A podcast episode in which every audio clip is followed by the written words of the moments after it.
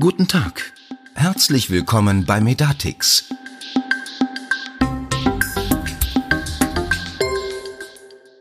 Wer kennt das nicht? Ein neuer Patient steht in der Praxis und es geht los mit der Suche nach der Medikation. Welches Arzneimittel, in welcher Höhe und welcher Dauer muss es eingenommen werden? Wir haben eine gute Nachricht für alle, die sich diese Herausforderung regelmäßig stellen.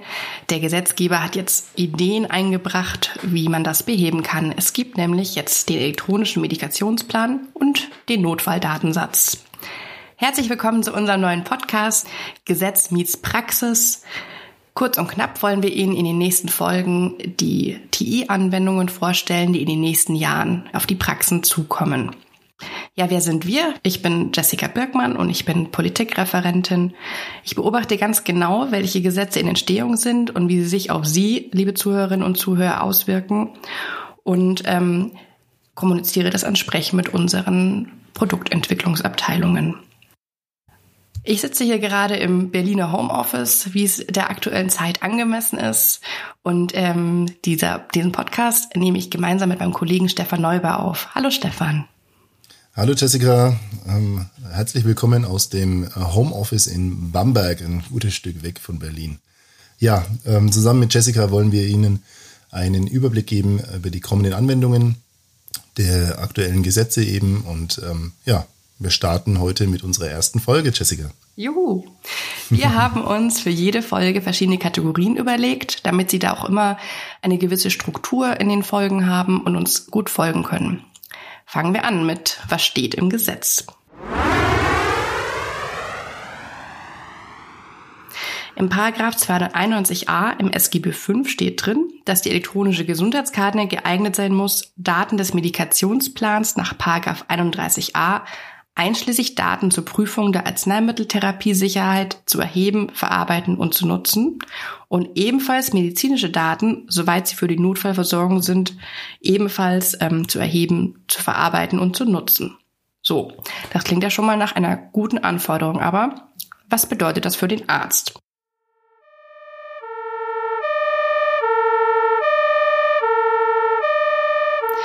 Bedeutet, dass ausdrücklich auf Wunsch des Patienten ähm, die Daten des äh, Medikationsplans und die Notfalldaten direkt auf der Gesundheitskarte gespeichert werden müssen.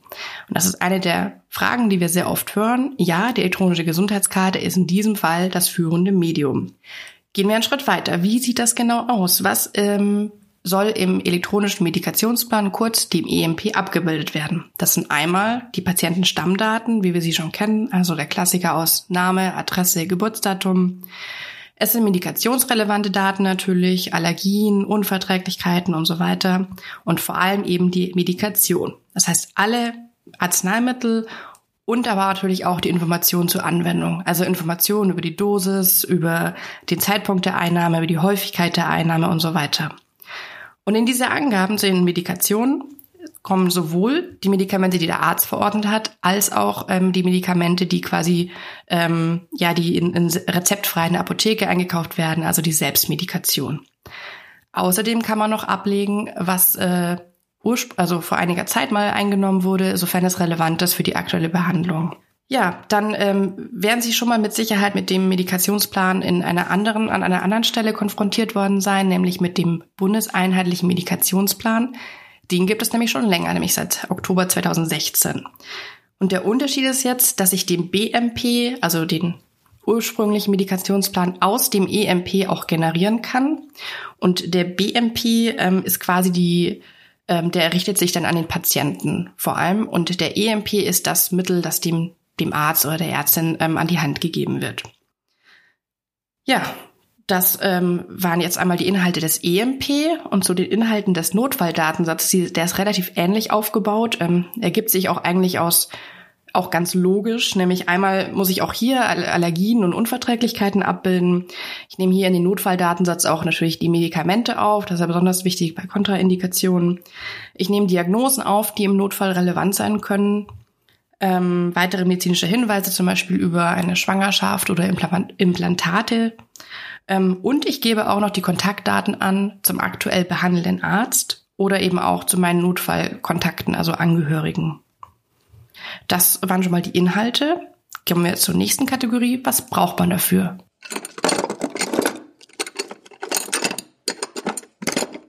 Stefan, hilf uns weiter.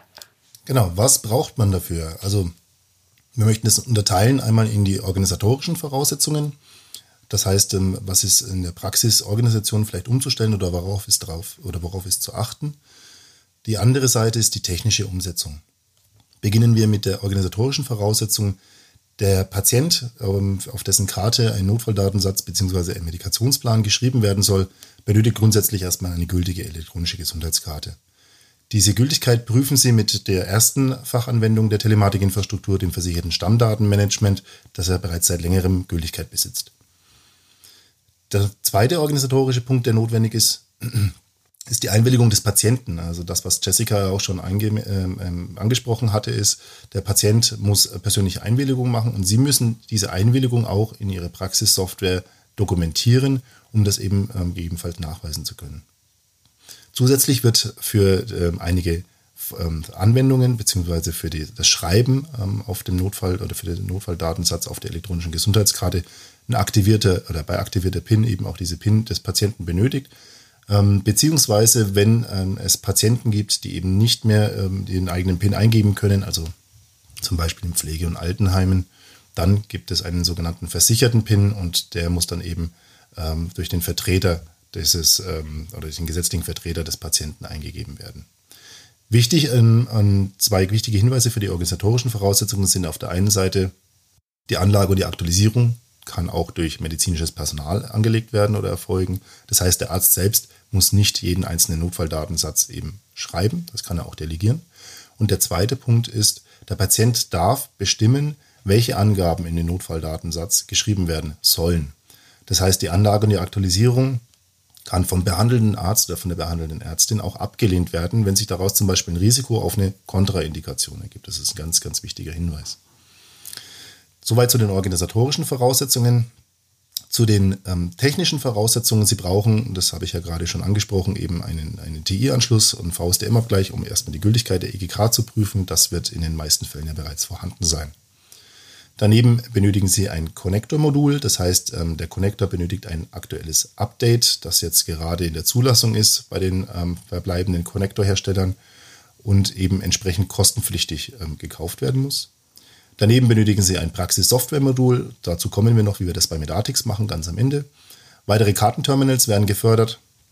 Hier bräuchten Sie zum Beispiel ein Kartenterminal, wenn in einem Besprechungsraum oder eben in einem, einem freiteren Arztzimmer zum Beispiel die Notfalldatensätze angelegt werden sollen, dann wird da auch ein Kartenterminal benötigt.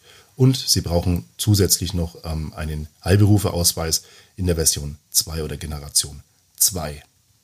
Das sind die grundsätzlichen technischen, organisatorischen Voraussetzungen. Vielleicht noch ein, ein kleiner Hinweis. Im Rahmen des Notfalldatensatzes ist es natürlich auch eminent wichtig, darauf zu achten, hier geht es ja teilweise auch um, um, um sehr persönliche Daten, die äh, entsprechend auch unter den, also logischerweise unter den Datenschutz liegen.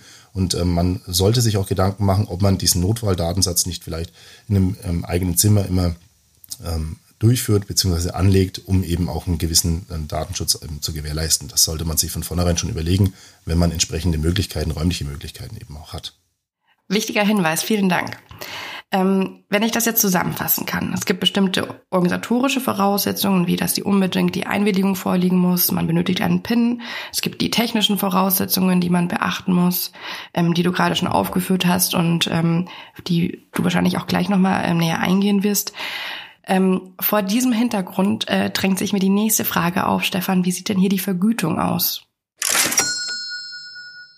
Ähnlich wie ähm, bei dem, beim VSDM, also oder beim Basis-TI-Rollout, wie man auch dazu sagt, ähm, wurde auch hier eine Finanzierungsvereinbarung ähm, aufgelegt zwischen dem ähm, Spitzenverband der gesetzlichen Krankenkassen und der Kassenärztlichen Bundesvereinigung.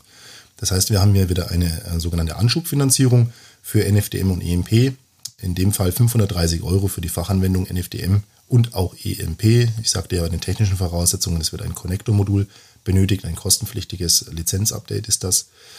Da äh, zusätzlich wird auch die Betriebskostenerstattung erhöht. Das heißt, Sie erhalten für äh, diese, dieses, für die Finanzierung für NFDM und EMP quartalsweise 4,50 Euro zusätzlich für die Betriebskosten. Und es gibt eine Zusatzpauschale für NFDM EMP angefangene 625 Betriebsstättenfälle. Das ist eine einmalige Pauschale in Höhe von 60 Euro, die Stand heute bis zum 30.09. noch gültig ist.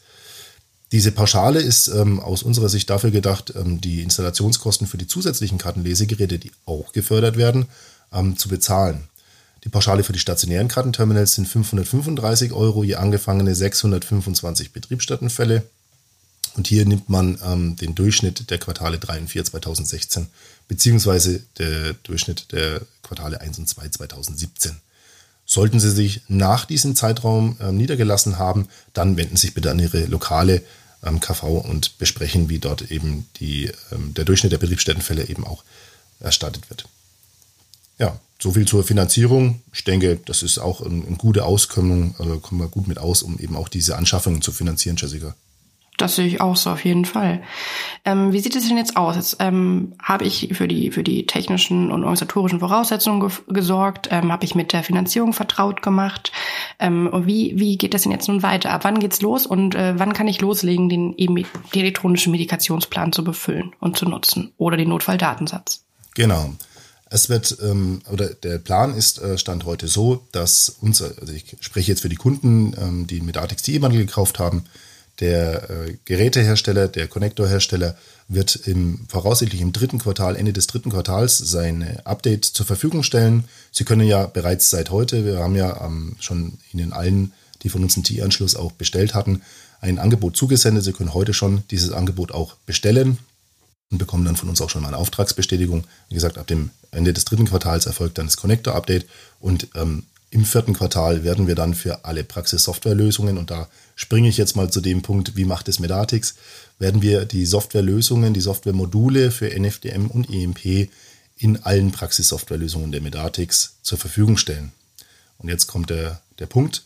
Wir stellen diese Softwaremodule kostenfrei im Rahmen der Softwarepflege für Sie zur Verfügung. Das heißt, wir liefern das standardmäßig mit der Quartalsupdate für Sie aus und Sie brauchen keine weitere Lizenz für diese Softwaremodule extra kaufen. Sie brauchen nur das Connector-Modul. Ich denke, das ist ein, ein gute, ähm, gutes Auskommen für alle Beteiligten, sodass Sie auch ähm, ohne größere Aufwände dann eben mit diesen neuen Anwendungen starten können. Das klingt ja schon mal alles richtig gut. Also wir haben hier ein, eine sinnvolle Anwendung, man möchte fast sagen, die erste sinnvolle Anwendung in der Telematikinfrastruktur, die jetzt sowohl ähm, die Versorgungsprozesse für Ärztinnen und Ärzte verbessert, als auch ähm, bei Patientinnen und Patienten für mehr ähm, Therapiesicherheit sorgt. Das ist ja schon mal eine sehr gute Sache. Klingt auch so, als wäre es einfach, also relativ aufwandsarm umsetzbar. Die Finanzierung ist sichergestellt und äh, gleichzeitig ähm, beruht das Ganze nach wie vor auf dem Prinzip der Freiwilligkeit und der Einwilligung des Patienten. Das heißt, niemand wird hier gezwungen, seine, seine Daten irgendwo abzubilden und, und äh, zu sammeln. Und gleichzeitig hat der Arzt aber trotzdem noch in der Hinterhand zu sagen, ähm, nein, ich äh, kann die Medikation nicht ähm, nur ein Spektrum von abbilden, dann das kann ich mit meinen, meinen ethischen Grundsätzen nicht vereinbaren und deswegen der Arzt wird nicht gezwungen, hier Dinge mitzumachen, die er, die er nicht mittragen möchte. Das klingt doch schon mal sehr sinnvoll. Ja, das ist auch meine Sicht der Dinge. Ich denke, das ist äh, tatsächlich auch die erste sinnvolle Umsetzung der E-Health-Anwendungen ähm, in, im Rahmen der Telematikinfrastruktur. Und ähm, wie gesagt, ähm, wir ermöglichen es jeden unserer Kunden, die einen TI-Bundle auch haben, diese, diese Ergänzungen eben ähm, jetzt schon umzusetzen. Klasse, das war's kurz und knapp von uns in unserer ersten Folge. In der nächsten Folge sprechen wir dann über die elektronische Arbeitsunfähigkeitsbescheinigung, die EAU und die Kommunikation im Medizinwesen, nämlich KIM. Wir freuen uns, wenn Sie wieder einschalten. Bis dahin. Bis dahin.